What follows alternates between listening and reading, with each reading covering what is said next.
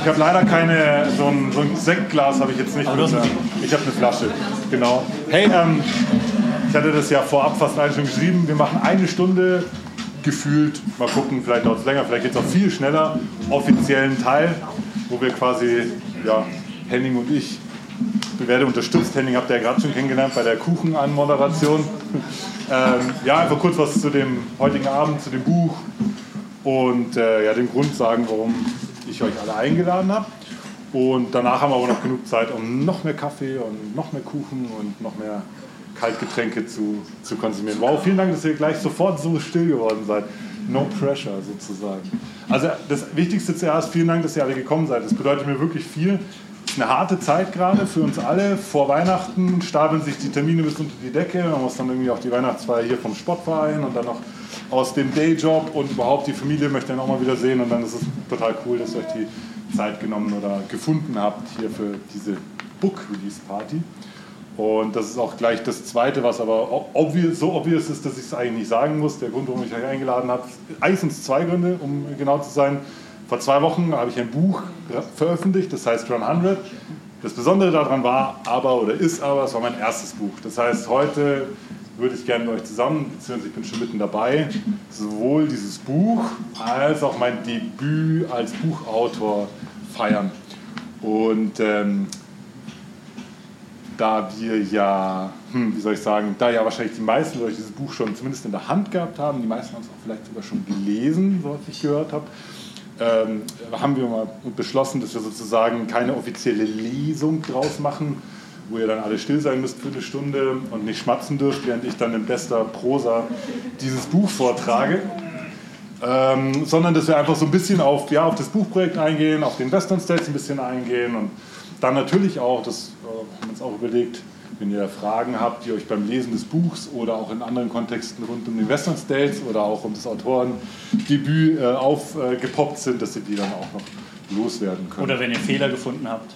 Ja, genau. Freut sich Chris auch immer sehr. Ich selber habe noch einen gefunden, noch eine andere Geschichte. Ja, genau.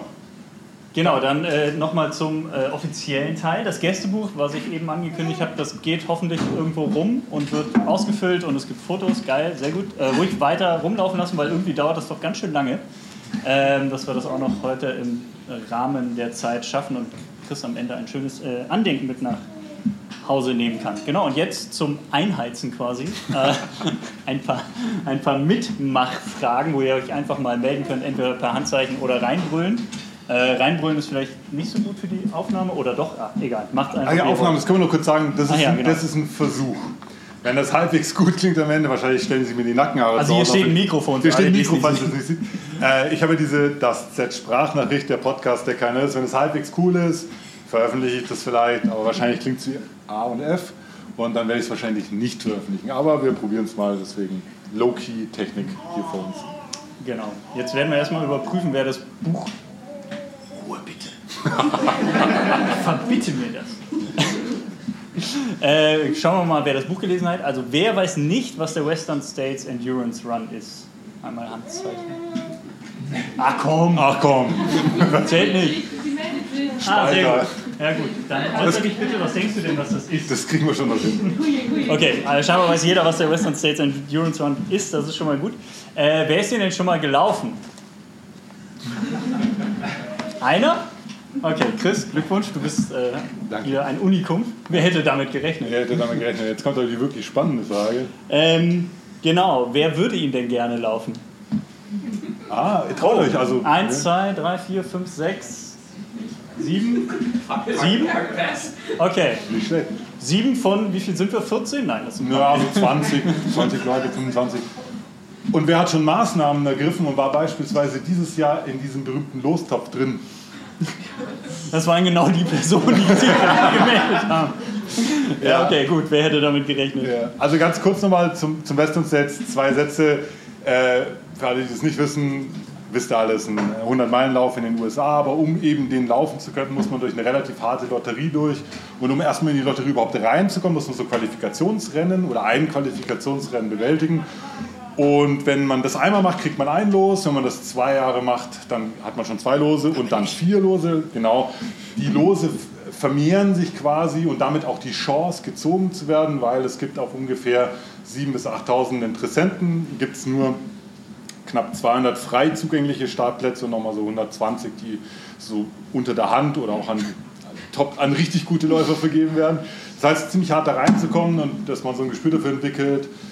Äh, früher, also früher, vor zwei Jahren, als ich in der Lotterie war, war es so, dass man äh, ungefähr sieben Jahre gebraucht hat, um eine 50-prozentige Chance zu haben. Also sieben Jahre musste man sich qualifizieren, jedes Jahr aufs Neue oder halt auch mit Pausen, das geht inzwischen, aber siebenmal qualifizieren, um dann eben diese, ich glaube, 64 Lose zu haben. Und damit hatte man ungefähr eine 50% Chance. Schlechte Nachricht ist, das ist leider noch härter geworden. Ach. Ja, genau. genau. Inzwischen sind es, glaube ich, ähm, acht oder neun Jahre, um diese 50% zu reißen. Aber um es wieder näher an das Buchprojekt ranzuholen, wie das alles auch äh, begonnen hat, in meinem Jahr war es so, dass man mit einem Los, das hatte ich, äh, mit einer einprozentige Chance hatte reinzukommen. Die ist inzwischen sogar noch gesunken auf 0,7 Prozent.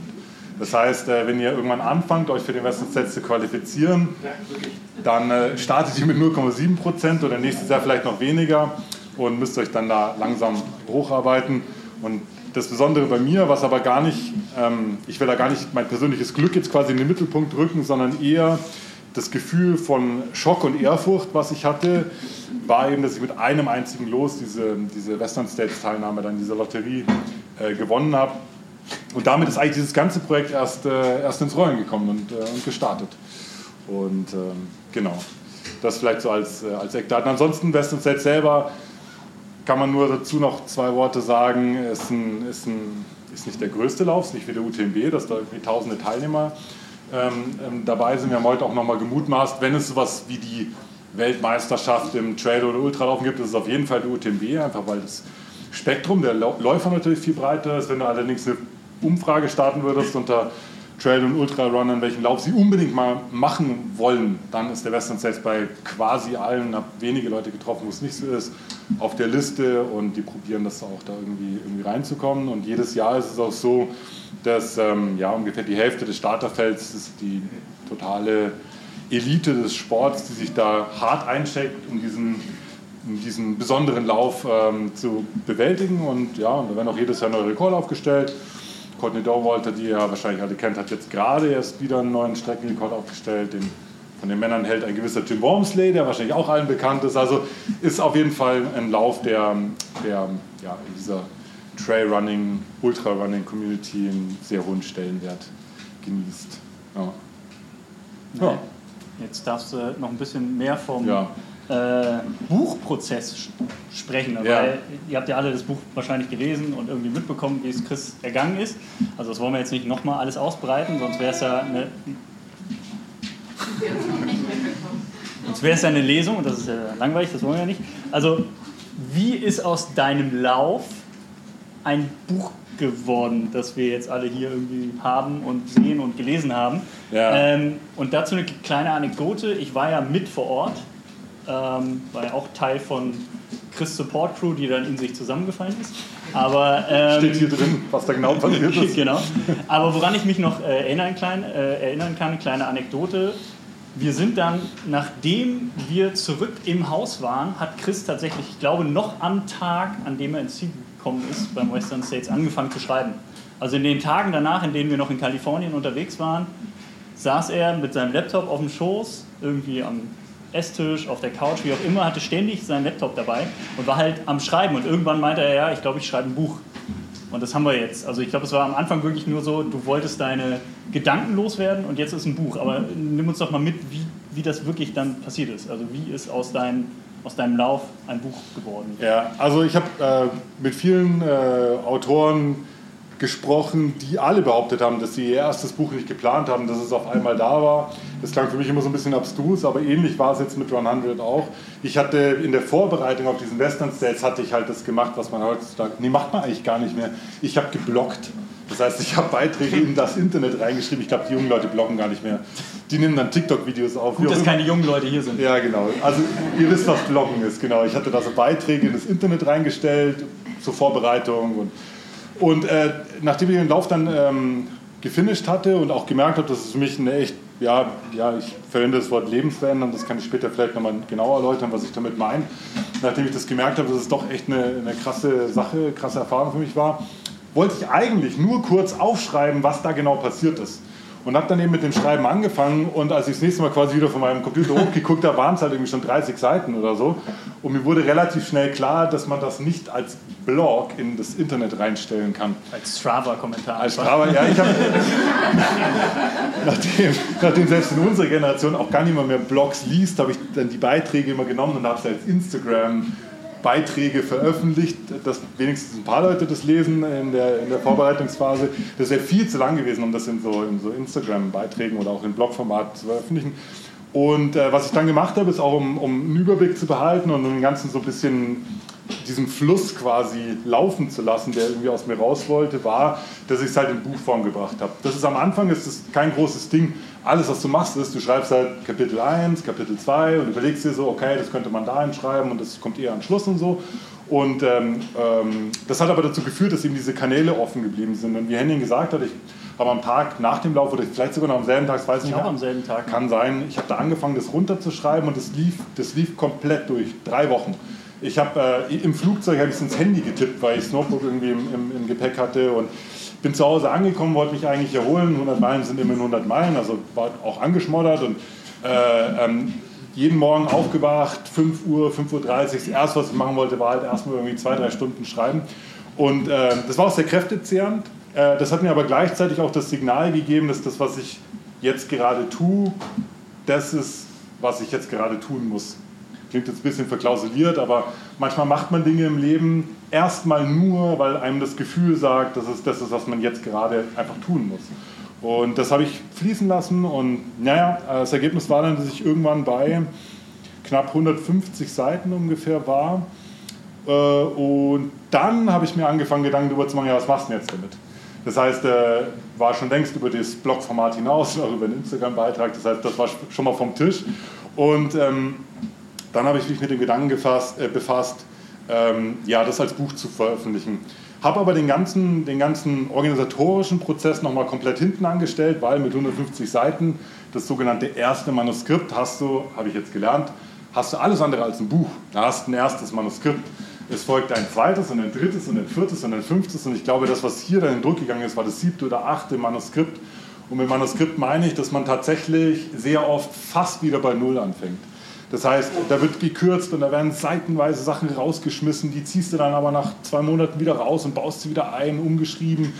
Dann äh, ein ganz wichtiger Bruch war auch, ich habe ein Lektorat beauftragt, das war auch ein totaler Eye-Opener, das Buch ist ja auf Englisch äh, und ich bin kein Native Speaker, es kam auf Englisch aus mir heraus, aber da hat äh, die Lektorin, die das, dann, äh, die das dann gegengelesen hat, hat ganz krass wichtigen Input gegeben. Und da geht es gar nicht so darum, ja, das Komma muss ein bisschen anders setzen oder hier, da geht es auch noch nicht um Korrekturlesen und Rechtschreibfehler so, sondern eher darum, ähm, ah, okay, ich, ich glaube, ich habe verstanden, was du meinst, aber was meinst du genau? Schreib noch mal drei Zeilen mehr an der Stelle. Oder, ah, schön, dass ihr auf Madeira wart, um da irgendwie in eurer Runcation da irgendwie da rumzulaufen und du schreibst, was habe ich geschrieben? Äh, ähm, breathtaking, genau. The views were breathtaking. Und dann hat sie gesagt, selber keine Läuferin, die Lektorin, sagt, ja, breathtaking uh, seems to be a word that runners use a lot. Can you explain what you mean? Und dann, ja, klar. Äh, habe ich dann quasi einfach einen ganzen Absatz drüber. Hallo. Ihr versaut die ganze Aufnahme. Ja, genau. An die habe ich jetzt gar nicht mehr gedacht. Einen ganzen Absatz drüber geschrieben, was denn so breathtaking war. Also so war quasi dieser, dieser Input oder auch dieser dieser ähm, ja, Dialog mit dieser, mit dieser Lektorin, die sich doch echt krass reingehängt hat. Das war nochmal, ich glaube, es war zwischen Manuskript 5 und 6. Und dann folgen noch die ganzen Geschichten, äh, das sind Layout-Geschichten, Korrekturlesen, knallhartes Korrekturlesen hat ein gewisser Stefan von Bund gemacht, den einige von euch auch vielleicht kennen. Äh, ist vielleicht auch eine witzige Side-Story, wann immer ich irgendwas mit meiner Laufsportmarke Willpower poste, so ein Newsletter oder so, kann ich die Uhr dann erstellen. Ich habe eine WhatsApp-Nachricht von Stefan von Bund in meinem Posteingang, der sagt, du, du hast einen Rechtschreibfehler in deinem Newsletter drin. Jedes Mal. Und, Sympathisch. Ja, genau. Und dann habe ich, hab ich ihm heimgezeigt, du Stefan, ich habe ein Buch geschrieben. Wie wäre es, wenn du das Korrektur liest? Und da war er erst ein bisschen überrumpelt und so, ja, ich will zum, äh, ich glaube, der fährt Fahrrad zum Mountainbiken am Wochenende und so, ja, hast bis Mittwoch Zeit, passt schon. Und dann hat er tatsächlich, ist auch vermerkt in, in, im Buch, hat er tatsächlich das Buch gelesen, hat wir erwarten einige Rechtschreibfehler noch gefunden. Und so hangelt man sich da von Manuskript zu Manuskript. Und es hat jetzt eigentlich bis vor zwei Monate, vielleicht so, ja, so im Oktober gedauert, bis ich dann wirklich das gemacht habe, was ich auch gut kann, aber was ich völlig vernachlässigt habe bei dem Buch, und zwar dieser ganze organisatorische Teil. Also jeder, der mich kennt, weiß, dass ich Projekte halt einfach mag und ich bin da auch manchmal sehr pragmatisch. Also ich überlege mir das, das könnte so und so funktionieren und dann tüte ich das ein und mache das halt einfach, wird schon irgendwie passen und so. Und das hatte ich aber bei dem Buch die ganze Zeit hinten angestellt. Ich habe das einfach geschrieben und ich habe es immer besser gemacht und ein Manuskript folgte dem nächsten. Und erst, ja, so vor zwei Monaten ungefähr habe ich angefangen, okay, was muss man denn eigentlich tun, dass dieses Buch dann auch das Licht der Welt erblickt? Und äh, damit habe ich dann die letzten zwei Monate des Buchprojekts noch verbracht und das war auch sehr spannend. Das ist schön, dass du das alles sagst, denn ich habe hier die Frage, wieso hat es so verflucht lange gebraucht, bis das Buch jetzt hier fertig ist? Die Frage steht da gar nicht drauf, aber ich wachse trotzdem äh, Das ist tatsächlich auch, die kann man sogar ernst beantworten, die Frage. Während dieses, vor allem während des Schreibprozesses, also nicht während des organisatorischen Prozesses, gab es immer wieder Phasen, wo ich das Buch auch ein paar Wochen, ich glaube der längste Block war zwei Monate, überhaupt nicht angefasst habe. Das liegt zum einen, das kennt ihr selber, dann kommen halt andere Lebensprojekte oder andere Themen, die halt irgendwie aufpoppen, die sind einem dann wichtig. Mm, und dann fallen leider die Sachen, die eigentlich wirklich wichtig sind, also so, ich liege auf dem Sterbebett, was ist mir wichtig oder was war mir in meinem Leben wichtig, solche Dinge fallen dann oft leider hinten runter. Und das andere war aber auch, dass ich, dass ich immer mal wieder so den Bezug dazu verloren habe. Das liegt daran, dass ich in dem Buch ja keinen reinen Race Report runterschreibe, wo die Durchgangszeiten und irgendwelchen VPs stehen äh, oder keine Ahnung, äh, welche, ähm, keine Ahnung, welche Abzweigung jetzt, die vergessen haben, Fähnchen aufzustellen sowas, ist ja da nur so am Rande alles drin, sondern ich schreibe da ja von sehr persönlichen Erfahrungen und das ist was, worüber man nicht immer unbedingt schreiben will, weil das hat natürlich automatisch dazu geführt, dass ich mich sehr intensiv mit mir selber auseinandersetzen musste und übrigens auch immer noch muss, wenn ich es selber dann doch mal noch mal lese, so wie jetzt die letzten zwei, drei Tage. Ähm, und das will man einfach nicht mehr haben. Ich persönlich habe mich da auch drum gedrückt zeitweise. Und deswegen hat es so verflucht lange gedauert, bis das Buch erschienen ist. Aber bist du jetzt damit glücklich?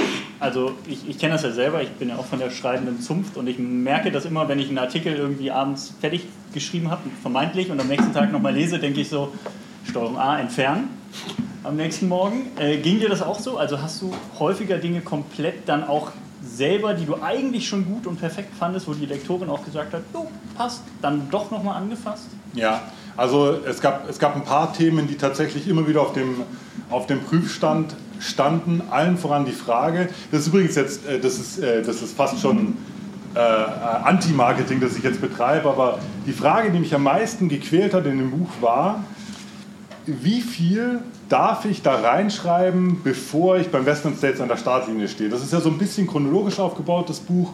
Übrigens auch ein Konzept, das ich dreimal umgeworfen habe. Ich habe es chronologisch geschrieben, dann habe ich es wieder quasi durcheinander geschrieben, dann wieder chronologisch gemacht, es ging hin und her. Und die Frage war quasi, also wie viel Prozent von dem Buch darf sich jetzt nicht mit den Western States befassen, sondern mit anderen Dingen, mit der Vorbereitung, mit meinen Charaktereigenschaften, keine Ahnung, hast du nicht gesehen, ihr wisst ja, wenn das gelesen habt, was da alles drin steht, bevor es dann mit dem anfängt, was einem versprochen wird, wenn man draufschaut, da steht ja auch was mit Western States, das hat mich zu Tode gequält, die Frage, und ich hatte immer die Sorge, dass die Leute halt das Buch aufmachen und so, oh, ja, okay, hm, ja, hm, hm, was ist jetzt hier mit Western States, ich will jetzt mal wissen, so, wie sieht es denn da aus, ah ja, okay, jetzt geht es endlich los, und sozusagen den ersten Teil des Buches so eher so ja, nervig finden.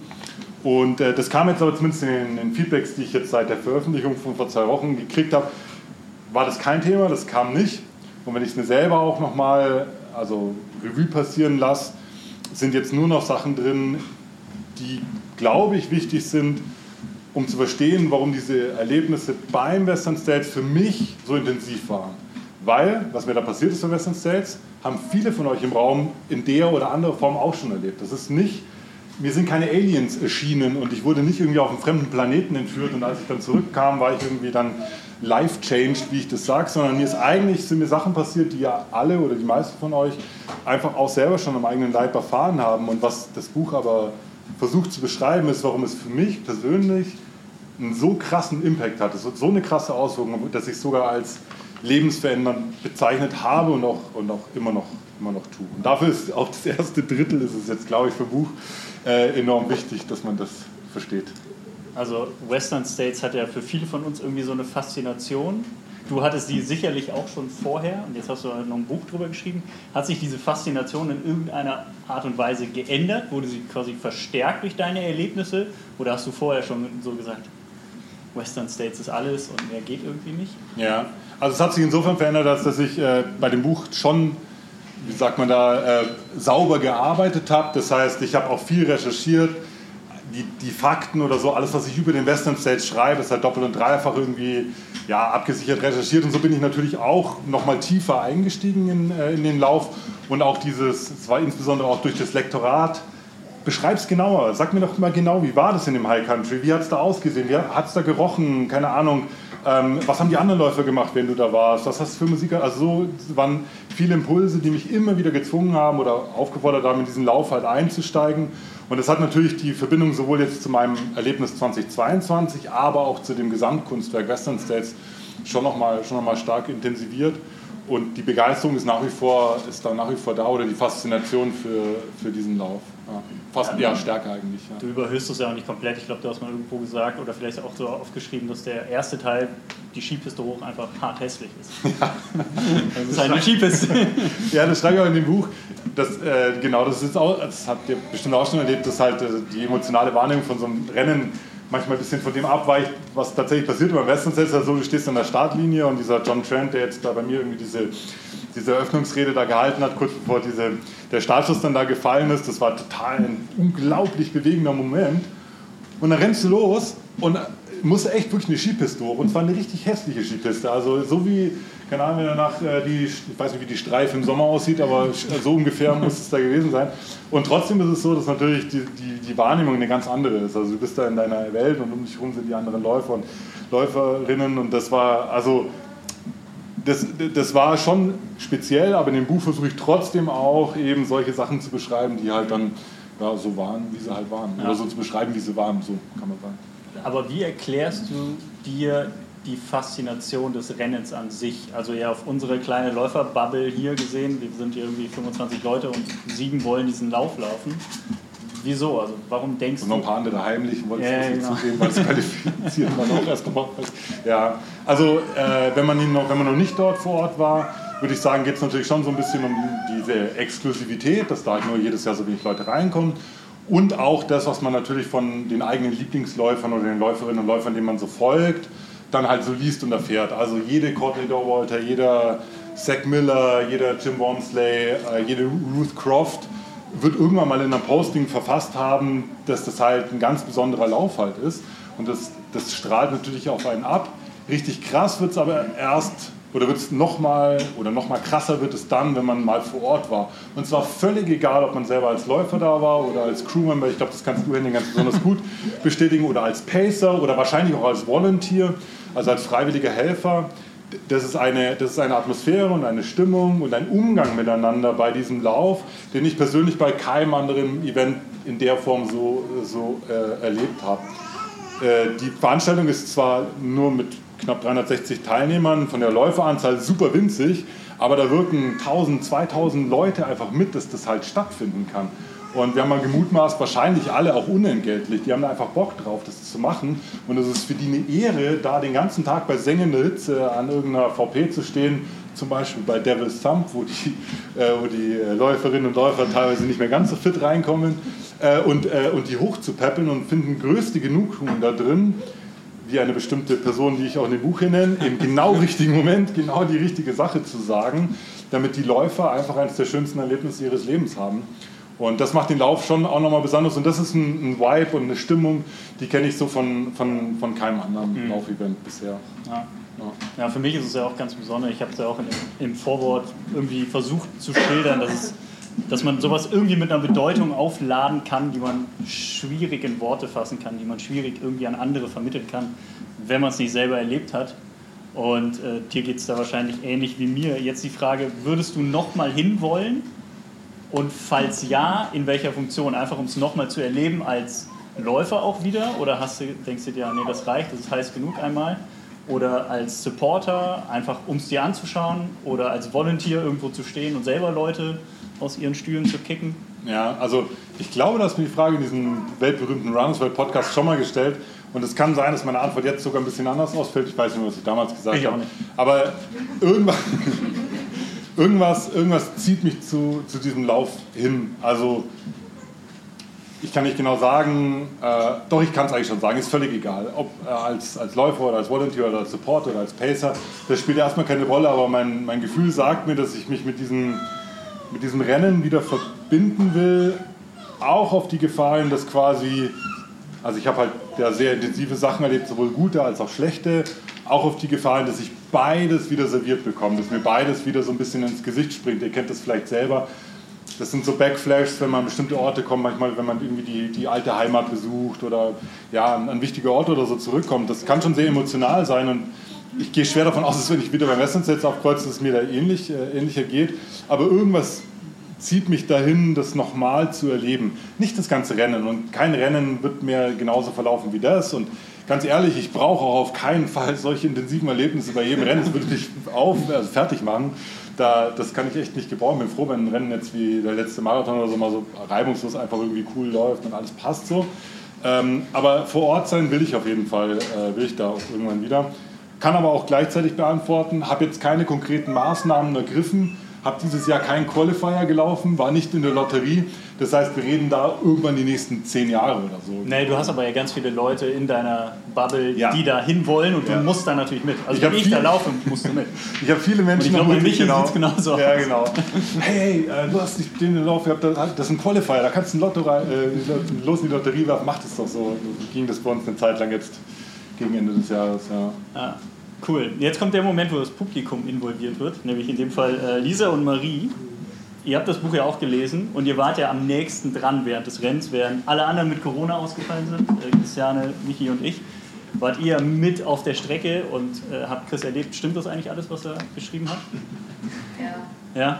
ja, immer. Kein Verständnis. ja? Gab es keine Verhandlungen beim Buchschreiben? Also ich kann nur das bestätigen, was äh, wir an der VP erlebt haben. das glaube ich einfach. Aber ihr habt ja jetzt hautnah erlebt, würdet ihr trotzdem selber noch, also ich weiß, ihr habt eben aufgezeigt, aber macht es euch Angst, dass ihr das, was ihr da gesehen habt, wie es Chris ergangen ist, dann selber durchmachen zu müssen? Also, weil ich, ich habe noch nie jemanden so irgendwie leiden sehen. Ich, hab's ja, ich war ja nicht dabei. Ich habe es halt nur gelesen und gedacht, boah, krass. Aber genau, wir haben telefoniert, mitten in der Nacht. Danke fürs Wecken. Ähm, Also nur noch um das klarzustellen, falls es jetzt hier mal große Fragezeichen hat. Mit dabei waren Marie, Lisa, Henning und Christiane und Michi. Die waren, sind mitgeflogen, was schon mal total cool war. Was nicht cool war, ist, dass die Hälfte der Crew, die ich dabei hatte, einfach durch Corona hingerafft wurde. Also vier von sechs. Vier von sechs, genau. Also du Die wurdest, Hälfte. Du wurdest auch hingerafft, aber warst zum Start dann wieder so fit, kann man jetzt nicht sagen, aber zumindest nicht mehr infektiös ansteckend. Einsatz, ja, so. Das heißt, an der Strecke selber waren dann am Ende nur Marie und, äh, und, äh, und Lisa. Aber wir haben es gerade rechtzeitig zum Zieleinlauf geschafft. Also Ja. wir waren dann, der Rest der Crew, also Michi, Christiane und ich, sind dann morgens, als wir gesehen haben, der Typ schafft es doch irgendwie. Wirklich, das war Hat absolut. die Hoffnung aufgegeben? Ja, ja, ja. Als ich nachts aufgewacht, äh, wer hat mich nachts angerufen? Ich glaube Lisa, oder? Ja, die beide angerufen, weil als ich angerufen Ja. hast du gesagt, hey Marie, ich habe gerade mit Lisa telefoniert. Ah ja, genau. Wir hatten ja die ganze Zeit nicht die Möglichkeit, Kontakt aufzunehmen. Ja, Lisa ich war da. Mittelsmann. Genau, also wir, du hattest Ja. allen. Ja, und dann habe ich irgendwie in den, in den, in den Live-Tracker geschaut und da war Chris halt hinter der, hinter der Zeit vorher und es war eigentlich klar, der, das geht nicht gut aus. Und dann wachst du morgens irgendwie auf und aktualisierst den Tracker und siehst, okay, der ist hinter Rocky Chucky, der läuft und läuft und wird immer schneller und ja, der schafft es doch. Dann haben wir uns irgendwie zusammengetan, komm, wir fahren jetzt nach Auburn und schauen uns an, wie der ins Ziel läuft. Also es war, war echt krass, damit habe ich auf jeden Fall nicht gerechnet, äh, dass das noch gut ausgeht. Habe ich jetzt gespoilert? Ah nee, ihr habt das Buch nicht. Aber ich fand die Frage gut. Äh, Hat es euch eher abgeschreckt oder, Ja. oder eher motiviert, das selber mal zu machen? Das fand ich viel spannend. Wir reden zu wenig. Ja, ähm, also ob es abgeschreckt hat, ähm, nee. Ähm, ich finde es eher so, dass ähm, die, die Strahlkraft mich für mich erhöht hat. Ich hab einfach, ja, nee, tatsächlich da vor Ort gewesen zu Ja. sein, das wirklich Ach so, ja. haben. Ähm, ich fand das von A bis Z hervorragend toll. Also, ich weiß nicht, ob ich mich jemals also, so sehr mit dem eigenen Rennen von mir auseinandergesetzt habe. Also, ich wüsste jetzt zum Beispiel die VPs oder alles und ja, ich glaube, ich würde da sehr gerne laufen. Wie, wie war es für dich, Chris so, zu, sorry, Chris so zu sehen? Also wirklich ja in einem. In einem Jetzt sind auch wirklich intim. Aber okay, wir kennen, nein, nein, nein, wir, wir kennen uns Wir ja. sind nicht. doch unter uns. Es, es läuft keine Aufnahme. Nein, aber hast du, hast du da wirklich einfach funktioniert oder hast du gedacht, fuck, wenn ich den weiterschicke, im Zweifel kriegt er wirklich irgendwie wegen der Hitze einen Herzinfarkt oder so? Erst beides. Also auf der einen Seite habe ich gedacht, ja, es wird schon irgendwie klappen, aber es war natürlich ähm, auch schlimm, ihn so zu sehen. Also das war, war sehr hart. Also, Okay.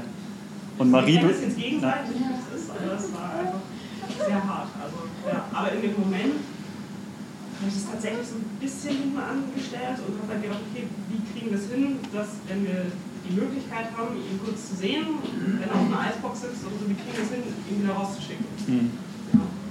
gute Miene zum bösen Spiel. Und dann währenddessen war auch gar nicht mehr so viel Raum, darüber Ja. nachzudenken, Ja. ganz ehrlich, weil dann Marie und ich ja uns verloren hatten und versuchen mussten, wieder im großen Funkloch Western States Kontakt aufzunehmen. Ja.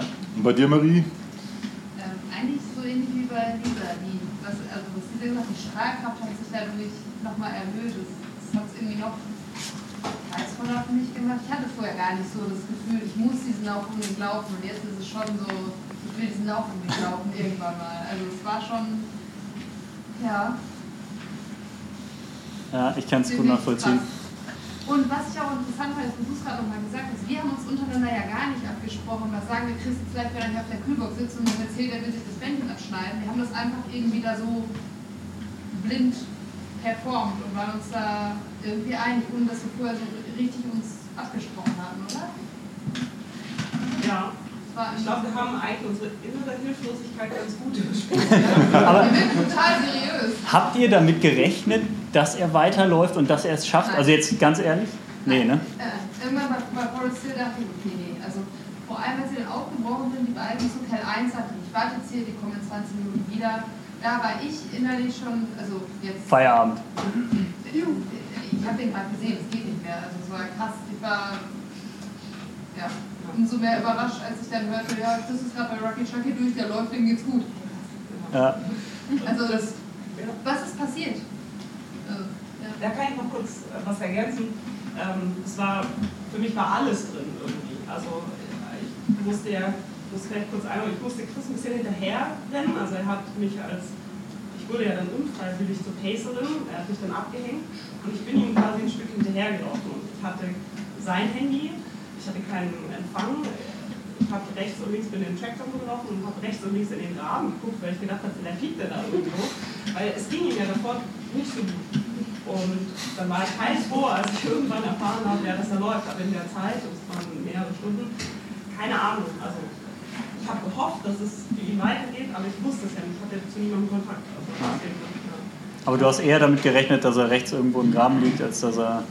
Nicht damit gerechnet, aber ein bisschen so diese Ja. Befürchtung war halt da. Ähm, Ja. Und deswegen, ja. Ja. Also Aber- ein bisschen rechts und links geguckt. Chris hat ja dann irgendwie jemanden informiert an dem VP, dass er dir Bescheid geben soll, dass es ihm gut geht. War, wie, wie hat sich das angefühlt? Flüsterpost, ja, genau. Mehrere Läufer sogar Ja. auch, von denen ich vorbei Ja. bin. Es war wahnsinnig gut, wahnsinnig schön, weil ich ja, äh, weiß nicht, mehrere Stunden überhaupt gar keinen Ja. Hatte. Und dann hat ähm, da jemand von der Aid Station zu mir gesagt, oi, sinngemäß, aber das vielleicht jetzt auch ein bisschen spoilern, aber egal. Also Das haben wir alle sinngemäß das Buch gelesen. Ja, ähm, ich, wir hatten nämlich WLAN an der Russland-Station und ich habe gefragt, ob ich da das WLAN reinhängen kann. Und ich habe dann auch, weil die an der VP eine Liste haben, wo sie immer die Namen reinschreiben, welche Läufer, Läuferinnen schon durch sind. Da habe ich gefragt, ob der Chris Zedleiter schon durch ist. Und dann haben die gesagt, ja, der ist schon durch. Und dann war ich heilfroh, weil ich dann wusste, dass er über Rocky Chucky ist. Und dann haben die noch zu mir gesagt, ah ja, wir sollen noch ausrichten, ähm, ihm geht's gut. Der Läufer, der jetzt hier durchgelaufen ist, ist nicht mehr der gleiche, den, oder ist, ist nicht mehr die Person, die du davor gesehen hast. Weißt du nicht? Und dann habe ich mich da als Lehrer reingehängt, zum Glück mit dir dann Kontakt aufgenommen. Dann irgendwie ist Marie, du hast die Marie dann mit mir wieder verbunden und dann, wow, das sind einige Steine verkehrt. Ja. Ja, es klingt echt wie eine Geschichte, also so völlig auferstanden. Fast aufschreiben, ne? Ja, ja, könnte man könnte, könnte man echt ein Buch draus machen. Ja.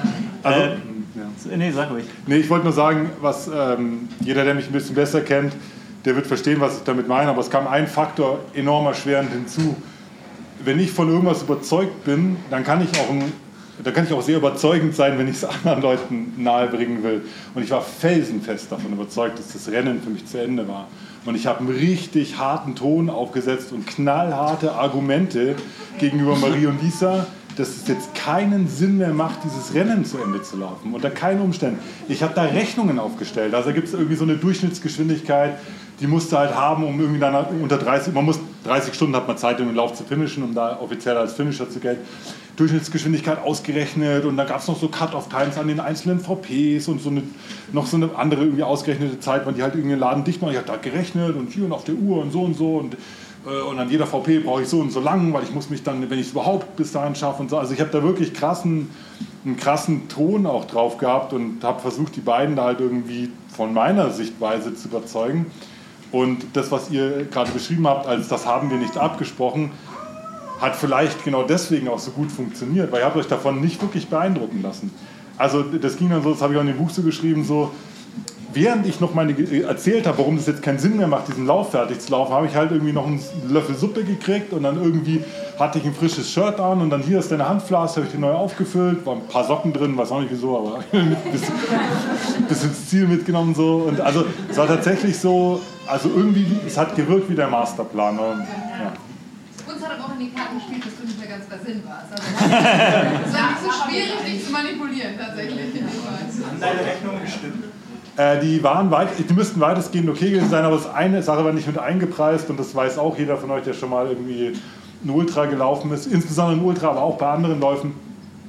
Ähm, es passieren in so einem Lauf völlig unerwartete Sachen, insbesondere was jetzt auch die eigene Physis betrifft jeder hat es schon mal erlebt, dass man irgendwie eine zweite Luft kriegt. Oder auf einmal waren die letzten drei Kilometer Marathon waren dann die schnellsten. Oder du sufferst 80 Kilometer durch so einen 100 Kilometer Lauf durch und auf einmal passiert irgendwas und in den letzten 20 Kilometer fühlst du dich wie 14. Kenn also, ich nicht. Kennst du nicht, okay. Und, äh, und das war nicht mit eingepreist, dass sowas immer noch passieren kann. So, aber rein rechnerisch und auch wie ich aussah und was ich so für einen Eindruck gemacht habe, äh, äh, war das tatsächlich eigentlich, eigentlich rum ums Eck zu dem Zeitpunkt. Das Einzige, was noch nicht passiert ist, da waren wir immer kurz davor an, an zwei oder drei VPs, also mindestens Michigan Bluff, wahrscheinlich auch noch Forest Hill und sogar Cal One. Da waren wir relativ kurz vor der Cut-Off-Time dieser einen VP, was bedeutet hätte, wenn wer da noch im Stuhl sitzt, der wird auf den Truck gesetzt und nach Hause gefahren oder halt, ich weiß nicht, auf welchen Weg man dann nach Hause gekommen wäre, halt mit dem mit dem einzigen Truck, der da vielleicht noch gegangen wäre, dann wäre wirklich Schluss gewesen, weil die müssen irgendwann auch ihren Laden dicht machen und dann hätte ich es auch sicher nicht mehr, nicht mehr geschafft. Aber das klingt ja wirklich so, als wärst du ohne Lisa und Marie gar nicht bis zu diesem Punkt gekommen, wo dann diese zweite Luft überhaupt in dich hineingekrochen wäre. Ja, genau. Also du bist den beiden ja letztlich dann irgendwie dein, dein Finish, zu, hast du denen zu verdanken, ja. würde ich sagen. Ich glaube, ich habe das ins Buch auch reingeschrieben, aber das ist was, was ich auch heute noch ohne Wenn und Aber sagen kann. Ohne Marie Lisa wäre ich kein Western States Finisher. Das ist, das ist einfach völlig klar. Dieses Argumentieren mit Zeiten und Zeugen so, das hat auch null in einer Welt stattgefunden, äh, in einer Läuferwelt so, wo man dann so auch so Argumente hätte vorbringen können, ja, aber vielleicht kriegst du eine zweite Luft oder so, sondern mir ging es wirklich nur darum, ein unerträgliches, emotionales und seelisches und auch körperliches Leid zu beenden. Und das habe ich nur versucht, so gut zu verargumentieren, wie es nur irgendwie geht, damit mich auf keinen Fall jemand vom Gegenteil überzeugt. Also wir waren gar nicht mehr in dieser Läuferwelt so mit so, ja okay, aber wenn du jetzt jeden Kilometer doch zwei Sekunden schneller läufst auf einen Kilometer, dann könnte es vielleicht noch bla bla und wenn die Sonne aufgeht, wird eh alles besser und bla. Null. Es ging nur darum, dieses Leiden halt irgendwie zu beenden. Und ich bin heilfroh, dass sie nicht überzeugend genug mhm. war. Es gab ja noch eine dritte Frau an dem Tag ja. oder in dieser Nacht vielmehr, die eine Rolle gespielt hat und das, die hast du Old Lady getauft. Ja. und ähm, wie, welche, welche Rolle hat sie letzten End, äh, letztendlich wirklich gespielt? Also hat es sie gebraucht oder war das so, nur so der, der kleine Funke, der quasi noch gefehlt hat, um, um den Turbo quasi zu zünden ja. bei dir? Also auch hier wollte ich sauber arbeiten als Autor und habe natürlich mich kaputt recherchiert wie diese Frau heißt. Äh, man kann äh, gucken, wer so Aid Station Captains findet man dann von den einzelnen Aid Stations. Gibt es immer so einen, der das so ein bisschen leitet. Das war sie nicht, das war ein, ein anderer, ein Typ war das. Und es gab auch Tage und Momente, wo ich im Nachhinein auch dann gezweifelt habe, ob es die wirklich diese Frau da gegeben hat. Das auch so Momente habe ich erlebt. Ich werde jetzt auch gar nicht sagen, was da genau passiert ist. Aber diese Frau war insofern äh, total wichtig, weil sie sozusagen dieses Streichholz in dieses Benzinfass geworfen hat. Was, was die Arbeit haben Lisa und Marie gemacht. Die, hier mal noch einen Löffel Nudelsuppe und da mal noch, magst nicht doch an der Cola mal nippen und so. Das war das, was letztendlich dazu geführt hat, dass ich wieder irgendwie Kraft gesammelt habe. Oder Lisa ist da ganz stoisch mit mir von Michigan Bluff erst nach Forest Hill wirklich gewandert. Also einfach, ja komm, lass uns da hinwandern, das wird bestimmt schön. Und dann von, von, von äh, Forest Hill so, ja, da geht es eh nur bergab, lass uns mal zu Calvon noch runter und so. Und so.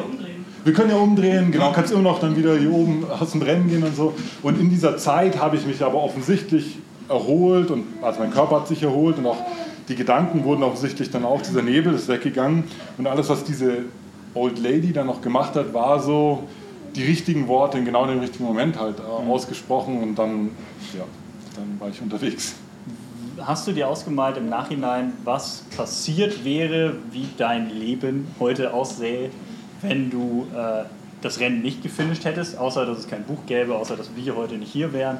Aber welche Konsequenzen hätte das für dich als Person gemacht und für dich als Läufer? Ja, also auch das ist wieder was, was ihr alle kennt. In so einem Lauf, wenn man mit dem Gedanken spielt, rauszugehen aus so einem Rennen, dann ähm, hat man kein, kein klares Bild davon, was das eigentlich emotional bedeutet. Also welche, welches Paket man sich damit sozusagen aufbürdet, welchen Rucksack für die Zeit nach dem Rennen. In dem Moment ist es das Einzige, was man will, wenn so ein Rennen richtig scheiße läuft und man einfach nur raus will.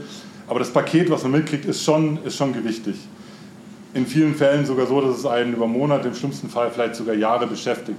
Insbesondere beim Western States, wo es ja schon so war, dass wir einen gewissen Aufwand betrieben haben. Also so die halbe Welt fliegen dafür und habe mir auch irgendwie da zehn, äh, zehn Monate auch wirklich hart da, darauf hin trainiert und es war ja auch ein Lebenstraum, da irgendwann mal da zu laufen bei diesen Western States. Dieses Paket wäre immens gewesen und das hätte sicherlich auch einen Einfluss auf meinen, mein eigenes Läuferleben äh, gehabt. Im besten Fall wäre es so ein bisschen so unfinished business gewesen und es wäre halt das Ding gewesen, sich da jetzt jedes Jahr wieder in den Lostopf zu werfen, bis es dann in sechs Jahren oder so vielleicht nochmal funktioniert oder so. Im schlimmsten Fall wäre es nach hinten losgegangen, wäre eher so gewesen, ja komm, lass es mit den 100 Meilen bleiben, vielleicht sogar mit Ultras bleiben, geh zurück in deine Safe Zone, mach hier irgendwie die Winterlaufserie in München und vielleicht einmal im Jahr irgendwie ein Marathon oder so, passt schon so. Mhm. Levelhead, wie ich den im Buch nenne, also eher so dieses, ja, dieses etwas nüchterne Teil vom Laufen. Und ja, genau. Und den anderen Teil hast du schon erwähnt, wir wären jetzt nicht hier. Ich hätte jetzt wahrscheinlich kein Buch drüber geschrieben, wenn ich da rausgegangen wäre. Das wäre dann eher so ein Blogbeitrag geworden. Und ja, wäre einiges anders gewesen. Ähm, Michi wollte ich eigentlich eben auch noch fragen, ja. wie, wie, schlimm es für ihn war, dass er an dem Tag nicht pacen konnte. Also ich weiß noch, an dem Tag vor dem Rennen, ich glaube, dein Corona-Test war positiv schon längst und du hast auch gehustet und hattest gar keine Stimme mehr und meintest dann irgendwie, ich kann laufen. und du hättest definitiv nicht laufen können. Aber du, du wolltest sehr. Ja, also ich muss sagen, klar, das ist ein Traum gewesen. Ähm, ja, und den hatten, der, der wäre erfüllt worden. Also ich habe auch beim Western States richtig mit auf der Strecke unterwegs gewesen.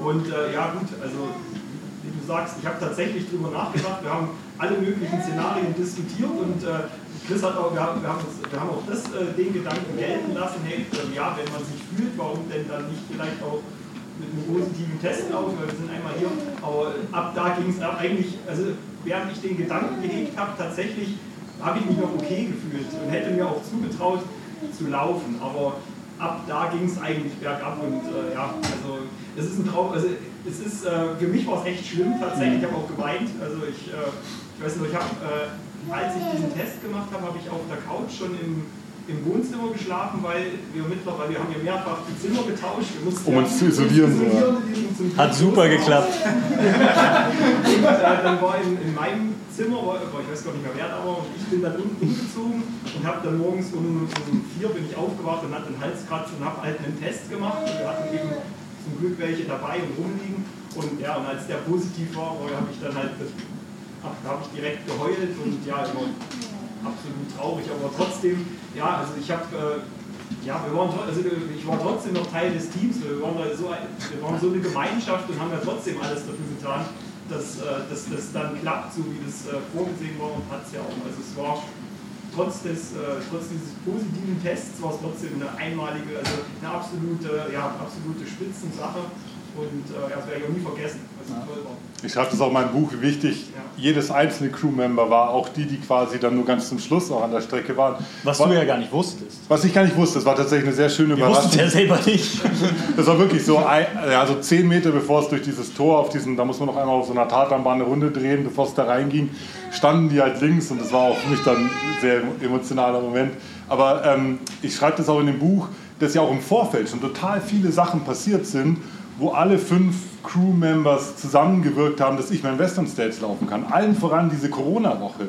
Krieg das erstmal hin, du bist schon vor Ort und natürlich ist das oberste Ziel, dass der Läufer halt irgendwie nicht auch noch an Corona erkrankt. Ich habe meine eigene Ehefrau oder ich, du hast dich selber in ein Zimmer gesperrt, wo wir das Essen dann vor die Tür gestellt haben und da wird wirklich jeder halt irgendwie sich so wenig wie möglich über den Weg lassen. Das war knallhart. Und Ich hätte dir kein Essen gegeben. ja. Und, äh, und, und das war tatsächlich keine Selbstverständlichkeit. Ihr erinnert euch vielleicht noch an die Corona-Jahre, da sind ja auch unterschiedliche, wie soll ich sagen, ähm, ähm, ähm, so Sicherheitsbedürfnisse aufeinander geprallt. Dem, der eine wollte halt irgendwie Maske tragen, dem anderen war es irgendwie zu affig und so.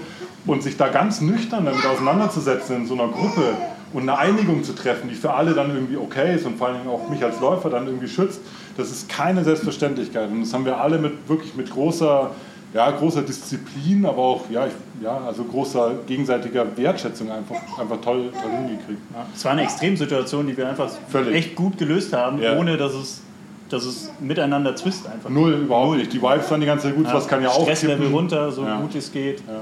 Und zum Pace nochmal, äh, weiß nicht, ob ihr es wisst, aber wahrscheinlich wisst ihr es auch. Das Coole beim Western States ist, dass die letzten 40 Meilen, das ist eine echt lange Kante, darf dich halt ein Pacer begleiten. Das sind bei so Dulli-Läufern wie mir, geht es da auch durch die Nacht. Also es ist tatsächlich dann so der Teil, der auch ziemlich schwierig zu laufen ist.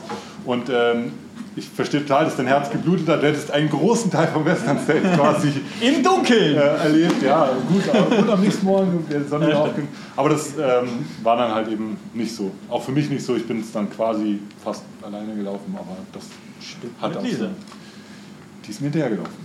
Über gewandert und dann Erst mal gewandert schon und dann gab es einen 30 Kilometer Tempo-Run. für dich. Für mich auch, aber ja. Ähm, lass uns auf die Zeit danach zu sprechen kommen. Du bist danach in so ein motivatorisches Loch gefallen. Erklär einmal, wieso und wieso und wie du dann da wieder rausgefunden hast. Oder hast du da überhaupt rausgefunden? Ja, das ist eine schwierige Frage. Also, wieso äh, habe ich im, am eigenen Leib gesehen bei äh, Lisa. Wir haben uns kennengelernt 2017, sind auch zusammengekommen.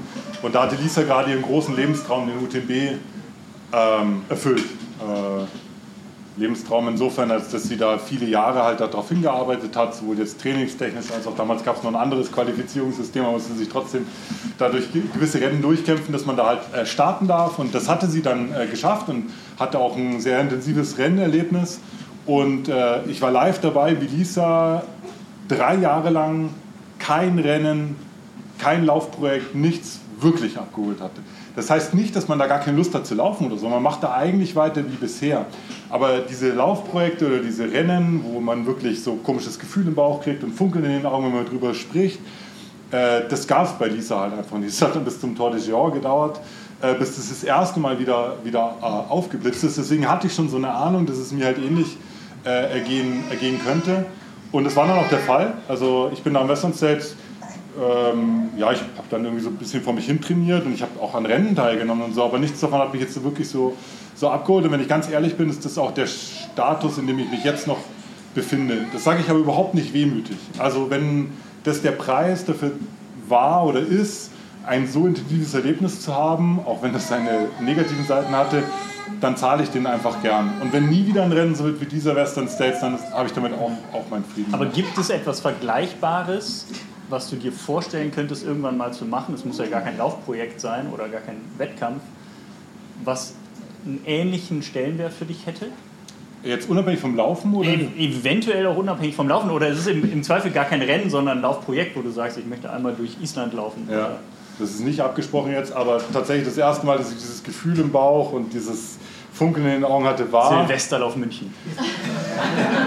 jetzt nochmal Anmelden. hart rein trainieren. und anmelden. Nee, war tatsächlich, als ich gemerkt habe, boah krass, wenn du jetzt die Probaken zusammenkneifst und mal ein paar Nächte nicht schläfst oder so, dann kannst du dein erstes Buch rausbringen. Das war tatsächlich das erste Projekt, wo ich wieder dieses, dieses Bitzeln, dieses Funkeln äh, gespürt habe. Ganz anderer Natur natürlich. Schreiben und Laufen haben viel gemeinsam, aber es ist kein, ist kein Laufprojekt, ein Laufbuch zu schreiben, sondern es ist ein Buchprojekt. Und da habe ich das das erste Mal wieder gespürt, aber so in, den, in dem Laufkontext, ich habe viel Freude beim Laufen äh, und auch die Rennen, die ich seitdem gemacht habe, da waren ein paar echt sehr schöne dabei. Aber das war keins dabei, das mich irgendwie so krass im Vorfeld oder auch währenddessen abgeholt hat, wie der, wie der Western. Also hat Western States einfach die Latte so hochgelegt, dass alles andere jetzt quasi da schlecht abschneidet? Ja, ich will, dabei, ich will dabei noch betonen, für mich war es der Western States. Ja. Für eine andere Läuferin oder einen anderen Läufer kann es auch jedes andere Ja. Rennen sein. Also Aber glaubst du, da kann noch mal was kommen? Also ich glaube, dass... Ähm, boah, das ist eine schwierige Frage. Also schwieriger wäre sie zu beantworten, wenn ich in einem wirklichen Motivationsloch wäre, das Mhm. so weit geht, dass ich gar nicht mehr laufen will. Das ist jetzt zum Glück nicht der Fall. Kennen wir auch Leute. Ja, genau, gab es auch. Genau, ein Kumpel von dir hat Western States gefinisht und dann war Aber er hatte den Dreischlag. Er hatte tatsächlich Ja. CCC in einem Jahr, UTMB in dem Jahr danach und dann Western States. Und, Und dann, dann hat er ist er mit seitdem, Laufen. hat er mit Laufen aufgehört quasi. ja, ja, klar. Also ähm, für mich war das der, der Western States. Ich will nicht ausschließen, dass ein anderes Rennen irgendwann wieder ähnliche Gefühle in mir weckt. Vielleicht sogar auch der Western States selber, wobei es natürlich schon schwierig ist. Der ist natürlich vorbelastet im positiven und aber auch im negativen Sinne, weil einfach die Erlebnisse dort vor Ort halt in beide Richtungen sehr intensiv waren. Ähm, ich will nicht ausschließen, dass es sowas gibt, aber jetzt gerade habe ich meinen Frieden damit gemacht, dass ich halt so mein Ding mache, Spaß am Laufen habe, die reine Bewegung selber bereitet mir immer noch Freude. Aber wenn ich dann so meine Saisonplanung nächstes Jahr aufmache, dann ist es eher so, ja, fährst mal zum Hochkönigmann und läufst 20 Kilometer oder so. Keine Ahnung, so ist es jetzt eher so. Also wie suchst du denn jetzt deine weiteren Ziele aus? Also wie gehst du da vor? Ja, also da gehe ich ein bisschen danach, was mir sozusagen so als Gesamtkunstwerk am meisten Spaß macht. Und das war jetzt eben ein Marathontraining mit einem Marathon dazu. Und äh, wie das der Deutsche so macht, wenn halt der Kaffee irgendwo besonders gut schmeckt, geht er halt immer wieder hin und so mache ich das jetzt weiter. Ich werde jetzt im Frühjahr wieder Marathontraining machen, wieder so einen Straßenmarathon laufen.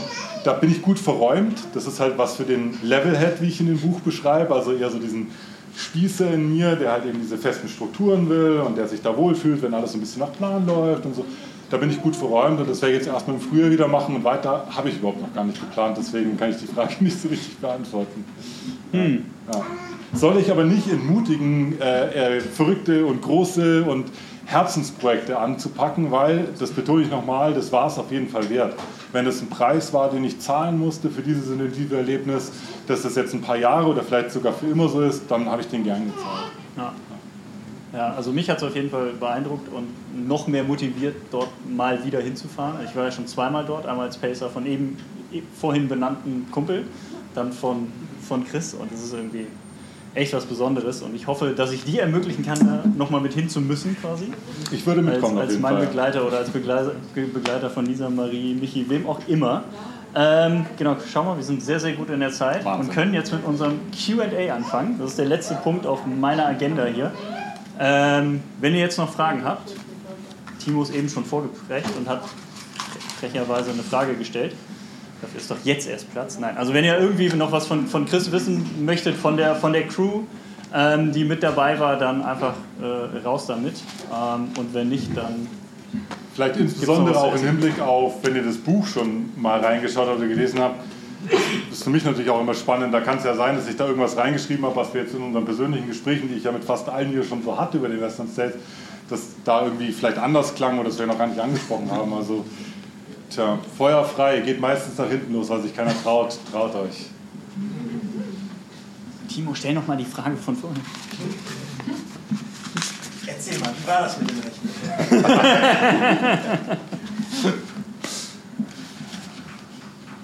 Tja, das dachte ich Ich mir. habe eine Frage. Ja, Wie habt ihr ähm, den Support geplant? Ah. Also, Du hast ja immer diese Verpflegungsstationen, bei also, Western States ist keine, kein Rundkurs, sondern A Ich weiß jetzt nicht, wie die, wie, ich habe es noch nie angeschaut, ja. wie man das dann am besten macht. Warte, ich hole die Crew-Notiz. die ist fast so lang wie das Buch. Die, die, ist, die ist länger als der Lauf. Also dieser, dieser Levelhead, dieser Spießer, den ich jetzt schon ein paar Mal erwähnt habe, der, der kommt so richtig in. Da sind noch Bilder drin. Ja, ja. Der kommt so richtig in Fahrt, wenn es um die Planung von einem Rennen geht. Warte, also ich ja, das sind Bilder. Um. Also hier Western States Crew Notiz, Unterkunft, Adresse, Roadplan, also wie wir von Punkt zu Punkt kommen. Ähm, dann noch klären, wie viele Real Foods passen vorne in eine Handflastasche rein?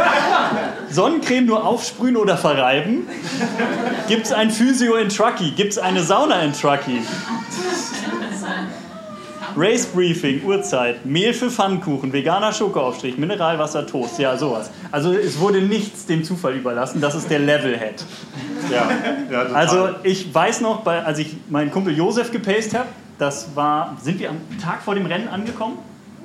Oder zwei, zwei Tage? Wir sind zwei Tage vor dem Rennen angekommen und ich glaube, an dem Tag vor dem Rennen haben wir uns abends bei einer, beim Teller Nudeln zusammengesetzt und gesagt, ja, wie machen wir das jetzt morgen? und es hat funktioniert. so geht's auch.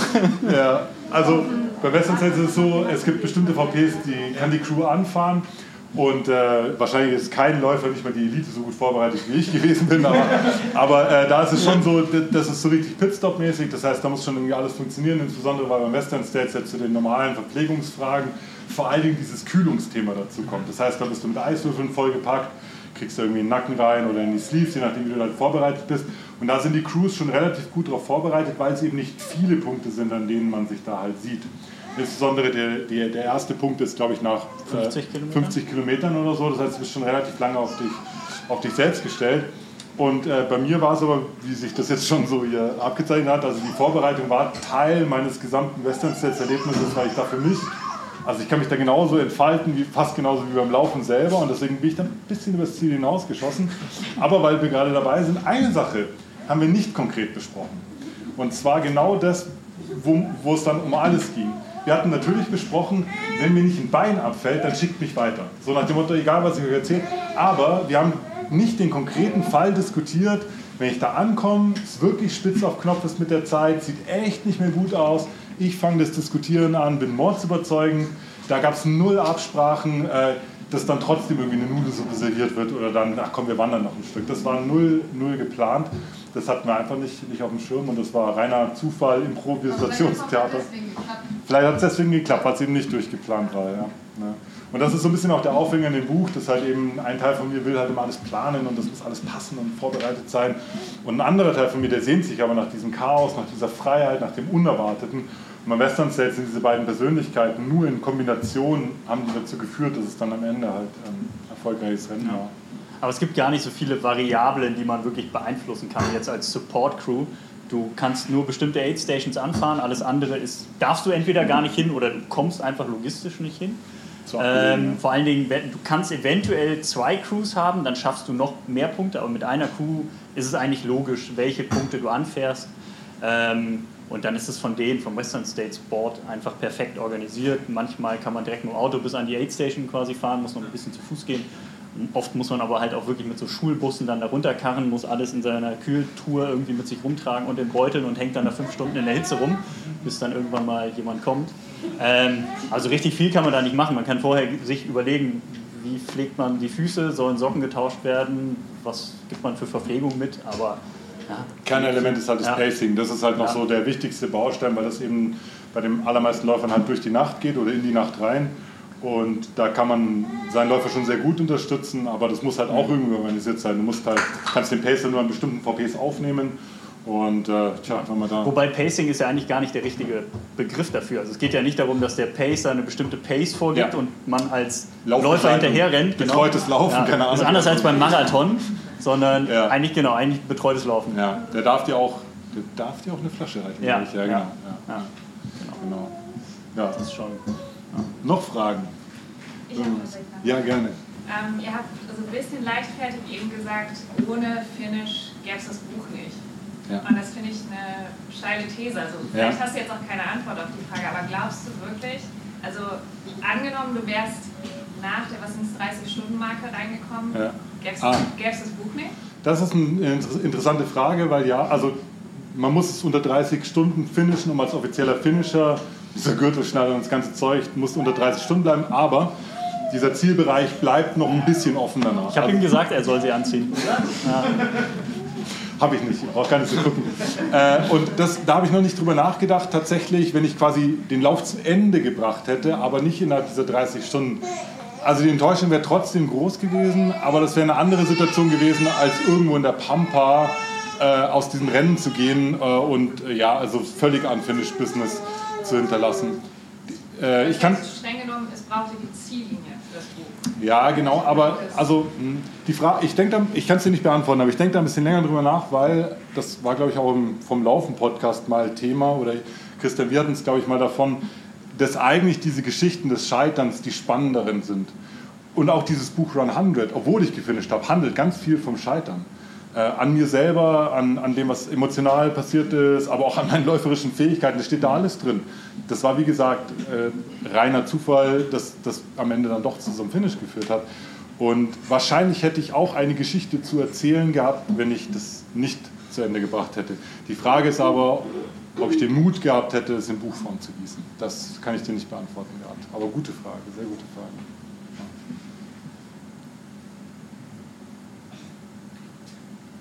Du hast vorhin mal gesagt, ähm, du hast versucht, diese alte Dame äh, ausfindig zu machen.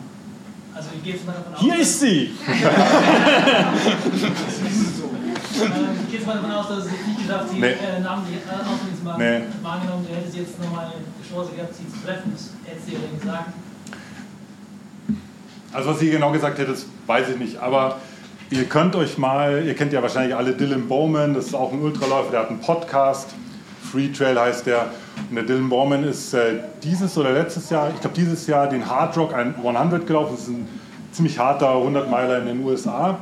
Und der hat ein sehr ähnliches Erlebnis wie das, was ich hatte. Bei, bei ihm war es nicht der Satz, der bei mir gefallen ist, den ich jetzt nicht zitiere, weil der sollte, hm, falls das Donner nicht gewesen sein, sondern bei ihm war es war Shut up and go to sleep. Hat eine Person zu ihm an der Aid Station gesagt. Und was er in dem Moment gebraucht hatte, war einfach nur eine Mütze Schlaf, um dieses Rennen danach zu Ende zu bringen. Das war eine sehr ähnliche Situation. Und, und der hat danach mit dieser Person gesprochen, die ihm gesagt hat, shut up and go to sleep. Und der hat gesagt, äh, wie sagt der Mexikaner, Denada oder so, äh, es ist nicht der Rede wert, das ist der Grund, warum ich hier in dieser Aid Station stehe. Und ich habe hier schon Dutzende Läufer über die Jahre durchkommen sehen, die genau so einen Satz gebraucht haben und am Ende Finisher waren. Das heißt, was für mich sozusagen life-changing war und so ein krasser Moment, eines intensivsten Erlebnisse, die ich überhaupt in meinem Leben hier hatte, war wahrscheinlich für diese Dame das, was sie den ganzen Tag gemacht hat. nichts Besonderes. Ja, genau, nichts, nichts Besonderes. Und die hat wahrscheinlich auch schon sehr viele, sehr rührige Worte dazu gehört, zu ihrer Arbeit da äh, an der VP. Und das ist halt auch wieder was, was diesen Western States halt total ausmacht da stehen nicht irgendwelche ähm, Abiturienten, die irgendwie sich einen Euro nebenbei verdienen und reichen dir ein Wasser, sondern da stehen Leute, die an diesen, an diesen Lauf und an, an diese Community glauben, Teil davon sind und das einfach von ganzem Herzen unterstützen wollen. Und so wirst du da auch behandelt. Und wenn du diesen Satz brauchst, diesen einen, dass du weiterläufst, dann kriegst du den von jemandem dort. Ich habe äh, einen anderen ähm, äh, Menschen kennengelernt, ich musste mit dem Western State Sport Kontakt aufnehmen, weil der Name Western States ist geschützt und dann muss man sich das freigeben lassen, dass man das auch, ist alles cool. Äh, und der meinte dann, er sei der Aid Station, also der Jurist von denen, der meinte dann, er sei der Aid Station Captain an Devil's Thumb gewesen. Für die, die das Buch noch nicht gelesen haben, an Devil's Thumb, da ging es mir nicht ganz so gut. Da hat es mich ziemlich zerlegt äh, und wir hätten sicherlich miteinander geredet. Da war ich nur leider so im Delirium, dass ich mich an keinen konkreten Dialog mehr erinnern kann. Nur noch, dass mir einer so ein Waldmeister-Eis in die Hand gedrückt hat und mich weggeschickt hat, sodass ich wollte, ich muss weiterlaufen.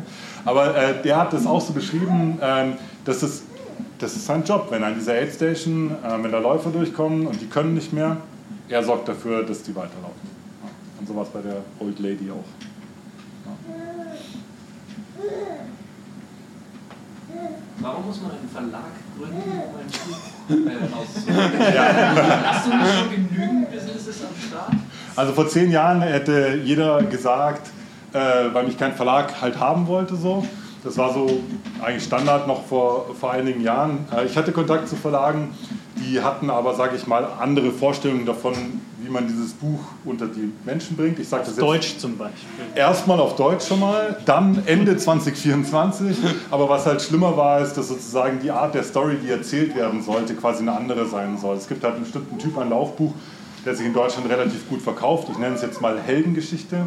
Also kannst du entweder einen How-To-Guide schreiben oder eine Heldengeschichte. Das funktioniert in Deutschland relativ gut äh, als Laufbücher. Alles, was so ein bisschen komplizierter ist, wo man vielleicht auch so ein bisschen, wie soll ich sagen, die Leute auch emotional so ein bisschen fordert, ist schwierig so. Und äh, irgendwann bei den Gesprächen habe ich halt gemerkt, dass ich mich da mit dem, auch ein Buchagent dabei sogar, dass, dass man da nie irgendwie auf einer Wellenlänge ist. Und irgendwann habe ich den, den Cut gemacht und habe mich quasi auf das besonnen, was ich eigentlich schon immer so im Leben gemacht habe. Äh, und zwar, dass ich ja, mir einfach Sachen selber auch zutraue und habe mir so eine Art Checkliste erstellt. Was, was macht denn so ein, so ein Verlag eigentlich? Also was wäre denn der Benefit vom Verlag? Und dann stand da so Vertrieb und Marketing und Pressearbeit und besorgen dir ein schönes Buchcover oder halt nicht so schönes, aber besorgen dir ein Buchcover, reden ein bisschen beim Titel mit und so eine lange Liste geschrieben und dann habe ich durchgeguckt und gesagt, okay, das kann ich alles selber. Das mache ich sogar liebend gern selber, weil ich eben diesen organisatorischen Teil von solchen Projekten halt auch sehr gerne mag. Es gibt sicherlich Autoren, die wollen einfach nur schreiben, die sitzen hinter ihrem Computer und dann wollen die ihr Manuskript abgeben und dann interessiert sie es nicht mehr. Das ist völlig legitim. Bei mir ist es aber so, dass dieser ganze andere Krempel bei mir halt auch große positive Gefühle hervorruft. Äh, und ich hatte schon die Hälfte davon erledigt. Ich hatte schon irgendwie ein Buchcover, ich war mir mit dem Titel sicher nach 30 Mal umstellen. Ich, hatte, ich habe eine komplette Vertriebsinfrastruktur, glücklicherweise, wo man so eine Pre-Order abfeuern kann. Also es war eigentlich alles da. Und dann war halt die Frage, was könnte jetzt ein Verlag halt noch beisteuern? Und dann war die Entscheidung gefallen, nee, ich mache das selber. Und warum es jetzt ein eigener Verlag ist, war einfach die Idee, es gab noch mal ein paar Bausteine, die sozusagen neu waren. Da muss man so ISBN-Nummern kaufen, will euch damit gar nicht langweilen. Es gibt spezielle Software, mit der man Bücher layoutet, mit, dass dann E-Books rauskommen, Paperback. Also ich habe schon so ein paar Investitionen getätigt, die jetzt so fast zu schade wären, das jetzt nur für ein Buch zu machen. Deswegen habe ich sozusagen das Setup so gebaut, dass ich theoretisch auch andere Bücher veröffentlichen kann. Und dann ist es halt automatisch ein sogenannter Independent-Verlag, was sich ganz gut auch in meine Musiklaufbahn einfügt. Das war halt auch irgendwie alles Independent, was ich da gemacht habe. Und wer weiß, keine Ahnung, vielleicht kommt von mir noch ein zweites Buch oder von einem Freund noch mal ein Buch oder ihr wollt ein Buch schreiben oder so, dann können wir gerne mal reden. Ähm, genau. Und ähm, das. Dann, dann ja. redet euch Chris rein. Genau, dann, dann bin ich derjenige, der sagt, also mit dem Cover, das wird nie was so. Äh, du hast gesagt, andere Buchtitel. Welche ja. anderen Buchtitel gab es? Mach mal so ein Best-of oder Worst-of. Also, es drehte, also Run 100 stand von Anfang an. Ah, okay. Äh, das war eigentlich der Subtitel, mit dem ich ewig rumgeschoben habe. Und auch das ist eher jetzt langweilig, aber um einen Suchalgorithmus zu bedienen, ist es schon gut, wenn da irgendwo Western States draufsteht. Das heißt, ich habe mit mir gerungen, wie kann ich sozusagen diese Geschichte, die ich erzählen will, in diesen Titel halt reinbringen. Hard vs. Heat heißt es halt jetzt. Und gleichzeitig aber auch sagen, ist schon ein Buch, das auch große Teile vom Western States so beschreibt. Und das ging ewig hin und her. Also da war tatsächlich viele, viele Variationen und mit der scheint es so ganz gut zu funktionieren. Zumindest wird es gefunden im Internet. Ja. Genau. Ja, gibt es noch eine Frage? Gute Fragen ist ja. Schön. Vielleicht ähm, jetzt mit der Erfahrung von Western States. Macht 100 Meilen laufen schwarz? Kannst du noch sagen? Hat, hat 100 Spaß gemacht. Bitte sehr. Wenn man die 100 Meilen jetzt sozusagen in kleine Blöcke unterteilt, hat es mehr Spaß gemacht, als es nicht Spaß gemacht hat. Also die ersten 20 Meilen waren ein total schönes Gefühl. Und ähm, ja, die letzten 30, 35, 40 Meilen fast auch. Ähm, wenn man es allerdings, also wenn man es nicht in Blöcken unterteilt, sondern sozusagen das Gesamtpaket an positiven Erlebnissen und das Gesamtpaket an äh, negativen oder schwierigen Erlebnissen, dann ist es ziemlich even. Äh, es kann aber auch sein, dass man das natürlich im Nachhinein so ein bisschen verklärt weil man irgendwann von der, von der Empfindung in einen Bereich reinkommt, wo sich das gar nicht mehr so auf so einer 1 bis 10 Skala so sauber klassifizieren lässt.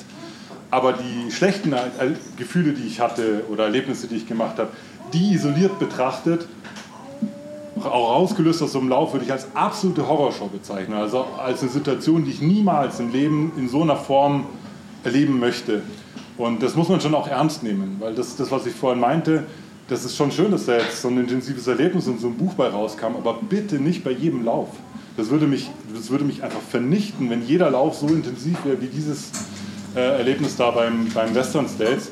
Und trotzdem, das weißt du selber auch, stehen wir irgendwann wieder an der Startlinie und gehen das Risiko wieder ein. Dass es 60-40 oder 70-30 gut schlecht werden könnte oder auch vielleicht mal 80-20 gut. Und ähm, das macht für mich so ein bisschen, sage ich mal, diesen etwas ambitionierteren Laufsport auch einfach aus, sich das trotzdem weiter zu trauen. Ja. Hast du einen Einblick, wie das bei den Profis ist? Ja, so ein bisschen. Wenn du das Ding irgendwie in, keine Ahnung, was laufen die Ja, also ein bisschen, man muss da, das ist schwierig zu beantworten, die Frage, weil die Profis gibt es nicht. Äh, ich mache ein Beispiel, oder ja, keine Ahnung, bei manchen Profis, Eva, Lucia Bühler oder so, sind wir so ein bisschen näher dran und können das ab und zu auch erleben, wie die solche Läufe anpacken und auch wie die die emotional wahrnehmen. Bei anderen Läuferinnen und Läufern sehen wir es quasi nur übers Internet, so ein bisschen von außen. Deswegen, ich würde erstmal sagen, es gibt nicht die Profiläuferin oder den Profiläufer. Ähm, was ich aber so gehört habe oder auch in Podcasts oder auch in Erzählungen, wenn sich jemand die Mühe macht, sowas mal aufzuschreiben, höre ich schon auch sehr viel von sehr intensiven Erlebnissen. On top noch ein bisschen natürlich mit diesem Leistungsdruck, der dann noch dazu kommt, der bei mir ja weggefallen ist. Bei mir gab es diesen einen Threshold unter 30 Stunden kommen, das war sozusagen das einzige Ziel, was ich halt hatte. Ich schreibe ich Buch als ABC-Ziel und bei, bei, bei einer Top-Athletin oder Top-Athleten, da kommen halt noch sehr vielschichtige weitere Ziele unter Umständen dazu. Keine Ahnung, du willst, dass der Sponsor am Ende happy ist und letztes Jahr bin ich Top 10 gelaufen, dann wäre es schön, wenn ich dieser wieder Top 10 laufe oder Letztes Jahr habe ich 28 Stunden gebraucht, will ich dieses Jahr vielleicht 27 brauchen oder wie auch immer. Also das wird schon nochmal komplexer so. Aber wie gesagt, es gibt da glaube ich nicht den Eliteläufer, die Eliteläuferin und ich bin mir sicher, es gibt auch welche, die können das super kühl und nüchtern auch runtersch runtersch runterspulen, so, so, so eine Top-Performance oder so ein 100-Meiler. Was übrigens was beeindruckend ist aus meiner Sicht, weil wie gesagt, ich suche mir das ja nicht aus, dass ich emotional irgendwie da so reingerissen werde. Und manchmal wünschte ich mir auch, ich würde halt irgendwie einfach da so durchjoggen und cool wäre es und schnell auch noch, aber das bin ich halt einfach nicht. Vor allem schnell nicht. äh, mir fällt gerade noch eine Frage ein. Hast du andere Läufer um dich herum als Konkurrenten überhaupt wahrgenommen? Also bist du in dieses Rennen reingegangen und bist nur gegen dich selbst gelaufen? Oder hast du dich auch mit den anderen um dich herum beschäftigt? Hast du beispielsweise nach 14 Stunden gedacht, ja, die ersten sind jetzt gleich im Ziel und ich noch nicht? Also ja. beschäftigt man sich mit Frage. den Leuten um, um einen herum oder ist es eigentlich gar kein Rennen gegen andere? Ja, also war es erstmal per se nicht. Es war tatsächlich, mir war wichtig, diese 30 Stunden zu knacken, auch in der Vorbereitung, aber im Rennen selber gab es drei Momente, wo ich die Läufe um mich herum wahrgenommen habe. Der erste Moment war in diesem ersten Anstieg da diese Skipiste hoch. Das war ein sehr schönes Gemeinschaftsgefühl, weil irgendwie alle schlau waren an dem Tag, dass keiner losgefetzt wie bescheuert. Selbst die absoluten Elite-Läuferinnen und Läufer an dem Tag sind da echt gemächlich hoch, die hast du auch noch gesehen. So. Also jeder wusste, man kann sich auch bei 100 Meilen direkt am ersten Anstieg schon völlig vernichten und waren da, das war eine schöne Gemeinschaft, da sich dann den Berg da hochzuschieben, übrigens in den Sonnenaufgang rein und dann wird es auch sehr schön. Das zog sich dann in dieses High Country rein, dass ich so ein, so ein Gemeinschaftsgefühl hatte. Der zweite Moment war leider nicht so schön, also muss ich von mir aus sagen, der war von mir auch menschlich nicht so schön. Ich saß da bei Calvon, wo ich auf diese Old Lady getroffen bin, auf so einem Campingstuhl, es war wirklich ein Campingstuhl, und, ähm, und war quasi mit meinem eigenen ähm, Abbrechen des Rennens und meiner Selbstaufgabe beschäftigt dass die Läufer, die reingekommen sind, ich im Kopf so kommentiert habe mit, ich hoffe es war im Kopf, also ich weiß nicht mehr, ich hoffe wirklich, dass es im Kopf war, mit, hey, ihr schafft es eh nicht, habt ihr mal auf die Uhr geguckt, ihr kommt garantiert nicht mehr ins Ziel so. Und das wirklich, also Loser. Ich sag's, ich sag's jetzt ganz offen und ehrlich zu euch, aber das war wirklich, es war, war mir danach, ich habe es auch in das Buch reingeschrieben, es war mir unangenehm, das aufzuschreiben, weil es einfach so, das war so scheiße, weil who am I? Also, und selbst wenn er bei Meile 98 noch irgendwie 30 Stunden 30, scheißegal, das ist sein Rennen so. Das war das zweite Mal und das dritte Mal war dann wieder ein positives Erlebnis. Ich habe am Tag, äh, nee, eine Woche vorher schon, äh, war ein anderes Rennen, wo meine Crew, als sie noch dachte, sie sei gesund, auch teilgenommen haben. Eine Woche vor dem Western States ist das sogenannte Broken Arrow Sky Race. Ja, ist ein bisschen härter auch in Realität, als es auf dem Papier aussah. Die haben sich da alle eingeschenkt, meine Crew bei dem Rennen. broke us. Ein großer Teil hat es auch gar nicht bis ins Ziel geschafft, aber das ist eine andere Geschichte, da müsst, müsst ihr da mal ein Buch drüber schreiben. Und, äh, und da bin ich auf meinen alten Schulfreund Joshua Wiffen getroffen. Ich war mit ihm nie in der Schule, hab den noch nie in meinem Leben gesehen, aber ihr kennt es vielleicht, manchmal trifft man auf Menschen, wo das halt irgendwie sofort so matcht. Da gibt es auch ein Foto von uns, da sehen wir aus, als würden wir uns seit 30 Jahren halt kennen und äh, cool und ja, bla bla. In Australier, wie gesagt, noch nie gesehen. Und den habe ich dann äh, hinten raus, da war die Sonne schon wieder aufgegangen, so nach 27 Stunden oder 26 Stunden, habe ich den noch zweimal gesehen. Einmal bin ich an ihm vorbei, da ging es ihm echt schlecht. Nee, andersrum. Einmal ist er an mir, an mir vorbei, als ich äh, gestruggelt habe und einmal bin ich dann noch an ihm vorbei und der kam noch so eine Stunde oder so nach mir ins Ziel. Und mit dem habe ich sozusagen auch so eine, ja, so eine schöne persönliche Bindung in dem Rennen aufgebaut und wir sind auch immer noch in Kontakt und schreiben uns ab und zu, dass wir irgendwann uns wieder mal treffen beim Western States. Alte Schulfreunde. Ja. Ja, gerne. Ähm, wie viel Muße und Zeit hat man für die Außenwelt? Also nimmt man die Elemente wirklich wahr oder weiß man, welche Tiere da leben, ein gutes Gestein oder ein Relief oder irgendwie also keiner wird es auf dem Level so wahrnehmen, wie du das wahrscheinlich kannst und tust, weil du hast da einfach diesen Blick auch dafür äh, aus, aus bekannten Gründen. Aber ähm, äh, das ist in, wechselt in Phasen total ab. Dieses High Country, wo man hinkommt, wenn man die Skipiste hinter sich gelassen hat, ist atemberaubend schön. Es ist eine unfassbar schöne, nicht angefasste Naturlandschaft, wo die auch den Trail so wirklich so ganz vorsichtig da so reingelegt haben. Und zwar schon vor hunderten von Jahren. Also wirklich echt toll.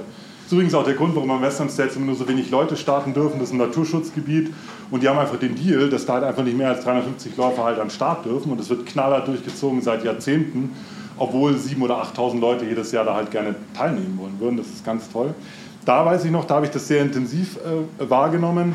Als ich in, äh, angefangen habe zu strugglen, halt hauptsächlich aufgrund der Hitze, war es so, dass ich äh, alles um mich herum, insbesondere das, was man vielleicht so als Natur äh, bezeichnen würde, nur noch als Bedrohung wahrgenommen habe. Also es war tatsächlich so, dass in mir so ein, ja, so ein, so ein Flucht-Angst-Modus oder irgendwas angegangen ist, äh, dass, dass quasi diese niederschmetternde Hitze sich nicht nur von der Sonne, sondern gefühlt überall wiedergespiegelt hat. Und alles, was nicht aus Wasser war, Wasser war okay, wenn das mal aus einer Canyon Wall rauskam oder mal eine Pfütze am Boden war, dann war das cool, aber alles andere war, war, war eine Bedrohung. Also auch Pflanzen, Bäume, insbesondere gibt es große Stücke, die auch ähm, von Feuern abgebrannt waren, das macht psychologisch total mit dir. Du leidest wegen Hitze und dann bist, rennst du noch durch den Wald, wo halt lauter abgebrannte Bäume sind. Das war, und dann bist du noch exponiert, noch on top. Also da, da hatte ich ein nicht so schönes äh, Naturerlebnis. Und dann interessanterweise wieder in der Nacht. Also es lag natürlich auch daran, dass das Rennen ja wieder zum Positiven gekippt ist, aber man läuft dann, oder ich bin ja durch die ganze Nacht durchgelaufen eigentlich der schönste Teil des äh, Western States Trails, von dem ich genau gar nichts gesehen habe. Aber es war tatsächlich so, dass, dass trotzdem so eine, ich beschreibe das in dem Buch auch so ein bisschen, dass, dass halt so Gesteinsfiguren und so, das hat so eine Eigendynamik entwickelt. Du hast es irgendwie wahrgenommen, dass da halt Sachen sind, leichtes Rauschen von dem American River irgendwie im Hintergrund und so. Das war ein ganz schönes, ganz intensives Naturerlebnis dann wieder. Also hat es ein bisschen abgewechselt. Ja. Jetzt habe ich auch noch eine Frage. ähm, wenn man so ein Rennen finisht, so man geht danach nochmal kurz in sich, irgendwie so, okay, meistens meine Learnings sind so, ja, okay, nicht genug trainiert oder wie äh, mit der Gruppe hätte ich nicht mitgehen sollen. Ähm, du hast dich ja jetzt sehr, sehr lange damit auseinandergesetzt. Äh, viele Stunden, viele Tage. Hast du irgendwelche krassen Learnings da jetzt mit, mit rausgenommen? Ja, also rein faktisch, jetzt so auf der rein läuferischen Ebene, kann ich ganz klar benennen, was ich, wenn ich es nur sportlich sehen würde, bei den Western States jetzt anders machen würde zieht die Frage da drauf, dann versuche ich es kurz zusammenzufassen. Also äh, ich bin empfindlich, was Hitze betrifft, habe in der Vorbereitung gemerkt, das kann, du kannst dich adaptieren, aber du kriegst es nicht weg. Das heißt, das Problem mit der Hitze bleibt bestehen. Was ich gemacht hätte, wäre, die Hitze nicht, das habe ich da auch wirklich mal in einem Werbetext sogar reingeschrieben, dass Hitze, äh, ist, äh, Hitze ist Zeit. Das heißt, ein bestimmter Block in dem Tag drin ist diese Hitze da, da wirst du nichts dagegen tun können. Und diesen Block, den wäre ich quasi so vorsichtig gelaufen, wie es irgendwie geht. Ich wäre nicht mehr geraced. Heißt, wenn ich diese acht, neun Stunden durchgewandert wäre, ist völlig egal, weil den Preis, den ich in diesem Block gezahlt habe, nur ein bisschen zu viel zu pushen in der Zeit, der hat das Rennen zum Kippen gebracht. Und, äh, und das würde ich machen. Ich würde quasi die frühen Morgenstunden im High Country würde ich fetzen, also kühl, angenehm, cool. Und dann würde ich einfach sagen, so jetzt wird gewandert. Acht Stunden, ganz konsequent. Egal, ob ich mich fit fühle oder nicht, bis die Sonne wieder untergeht. Und dann ist das Race wieder on. So würde ich das anpacken. Weil wie gesagt, also du wirst die Hitze nicht abschalten. Äh, gut, es gibt Jahre, da ist die Hitze im, auch beim Western States nicht so ausgeprägt. Ich habe leider ein sehr heißes Jahr erwischt. Jetzt dieses Jahr war es, glaube ich, nicht so heiß. Also es wechselt immer so ein bisschen. Da hast du dann andere Probleme, dann liegt halt meterweise Schnee, das ist nochmal ein bisschen anders, aber insbesondere Hitze bei mir das Problem, würde ich jetzt so umgehen, dass ich sage, cool, 8 Stunden Wandertag, wird total super, kommst du auch voran, ja, großer Schlapphut auf, irgendwie so, wie du den hast vermessert, sind noch größer als meiner irgendwie und dann beim äh, UTB und dann ja, wäre ich da halt gewandert, 8 Stunden oder 9, je nachdem, wie lange es gedauert hat. Ja. Nicht so heiß bedeutet übrigens so 38 Grad. Ja, also um es ins Verhältnis zu rücken, also es sind dann über 40 Grad im Schatten. Problem ist, es gibt halt auf der Strecke keinen Schatten. Du bist halt in einem Canyon drin, wo die Wände quasi fast ja. senkrecht hochgehen. Die Sonne wird quasi einmal durchreflektiert von links nach rechts die Luft steht da drin, da ist keine Luftzirkulation und du wirst einfach gegrillt einfach. Also ich, ich fand es krass, ich weiß nicht, wie es dir ging. Als ich das erste Mal da war mit Josef, das war ein relativ kühles Jahr, das war auch das Jahr, in dem Jim Wormsley den Streckenrekord gelaufen ist, der bis heute gilt. Ähm, das war trotzdem eine krasse Hitze, die ich so noch nicht erfahren hatte. Und die ging es wahrscheinlich ähnlich. Also so eine Hitze kennt man aus Europa einfach nicht. Ja. Also der heißeste Tag jemals in München ist nicht so heiß wie dort und zudem dann halt auch noch so trocken und man schwitzt und merkt es irgendwie nicht. Also ja, halt genau. Halt Wahnsinn. Also es ist die most obvious Herausforderung, die Western States halt hat. Das weiß man auch vorher und deswegen habe ich auch viele Maßnahmen ergriffen, um mich da möglichst gut darauf vorzubereiten. Ich war in Griechenland zum Trainieren, wo es auch echt heiß wird, aber also war echt locker 32, 34 Grad so in der Gegend. Auch ganz Tag in der Sonne rumgerannt, um das halt auch so ein bisschen äh, nichts im Vergleich zu dem, was ich da im Western States erlebt habe. Und so eigentlich war es so, wir sind vier Tage vor dem Western sind wir noch zum Trainingslauf. Ich wollte in diesen Canyon mal rein. Und ähm, ich, war, ich selber war bei Rocky Chucky im Rennen dann bei Nacht. Für mich war es okay, aber diese Rocky Chucky, wo man durch das Wasser durch muss, ist einer der heißesten Punkte am Tag für die Profiathleten. Die Lucia Bühler zum Beispiel ist da, ist da in der heißen Nachmittagssonne halt durchgekommen. Und da sind wir auch hingefahren am Tag und sind so zum Spaß mal 50 Minuten da den, äh, die Fire Road hoch und runter gelaufen waren alle sehr beeindruckt. Das war tatsächlich so, auch die Unbeteiligten. Aber wir hatten auch alle Corona. Wie ja, wir gut, dann danach bemerkt haben. wir hatten vielleicht aus anderen Gründen geschwitzt, aber das war das erste Mal, wo ich so gedacht habe: so, oh wow, okay, das könnte echt eine harte Nummer werden am, am Wochenende dann. Ja. Also da, da muss man sich wirklich drauf vorbereiten. Das kann man sich nicht vorstellen, wenn man es nicht selber erlebt hat. Ja. Das ist wirklich, jeder weiß, ja, Western States ist heiß, aber das ist und aus welchem Grund kam dann die Sauna auf die Checkliste? Ah, ich habe tatsächlich, also jeder, ich weiß nicht, ob ihr schon mal Heat-Training gemacht habt, aber es ist übrigens auch nicht nur, wenn du einen Hitzelauf hast, es gibt auch andere Gründe, warum man Heat Adaption, also Anpassung an Hitze trainiert. Und eines der gängigsten Protokolle oder eines der gängigsten Herangehensweisen ist halt, dass du halt direkt nach dem Lauf, es muss noch nicht mal ein anspruchsvoller sein, eine Dauerlaufstunde, anderthalb oder so, dass du dann direkt im Anschluss in die Sauna gehst. Das heißt, dein Körper ist, hat seine eigene Temperatur schon hochgebracht und on top ziehst du dir quasi noch Hitze von außen ein, fühlt sich richtig beschissen an. Also es ist wirklich eine echte, echte Herausforderung. Und das hatte ich halt äh, gemacht und ähm, Jason Coop, der von vielen Sachen sehr viel Ahnung hat, der hatte halt quasi so ein Protokoll, in welchen Abständen man das macht und da wäre eine Session vor Ort noch gut gewesen. Also eine Session sozusagen da irgendwie an dem Dienstag oder wann auch immer wäre noch cool gewesen. Deswegen stand auf der Liste, gibt es hier eigentlich eine Sauna? Das muss man dazu sagen, wir waren in der, wir gewohnt, sondern auf 2000 Meter. Ja, ja. ja stimmt, ja. genau. Ja. Genau, das ist übrigens auch noch eine Herausforderung von den Western States, aber das ist das, was leichter zu adaptieren ist. Das Rennen findet sehr hoch statt. Es ist jetzt nicht wie bei uns in Europa, dass man quasi eine lange Rampe hoch und dann geht es genauso lang wieder runter, sondern man startet ja schon irgendwie auf 2000 Meter und das High Country ist tatsächlich ja, so 2,8, 2,7, 2,8 und da bleibt man dann auch die ersten 30 Meilen. Aber da kann man sich gut anpassen. Das kann man trainieren. Das kannst du auch hier im Bayerischen Alpenvorland oder fährst mal nach Österreich und versuchst da mal irgendwie öfters mal in der Höhenluft. Aber das mit der Hitze wüsste ich immer noch nicht, wie ich mich da wirklich anpassen sollte. Haben wir es, oder? Ich habe noch eine oh, Frage. Oh, gerne. Nee, wir haben es lange keine Fragen. Solche lebensverändernden äh, Erlebnisse, willst du das noch irgendwie auf deiner Haut verewigen? Gibt es Ja, also es ist gut, dass du fragst. Generell ist man ja immer beim Tätowieren da keine Ahnung, was man sich jetzt tätowieren lassen soll. Und das, sowas bietet sich natürlich an. Das Problem am Western Set ist folgendes. Der, äh, der, das Wappen ist ein Cougar. Was ist ein Cougar? Ein, ein, ähm, ein Panther? Nee, was ist das? Ein, Berg, Berglöwe? Nee, nee, äh, du hast einen Puma. Puma.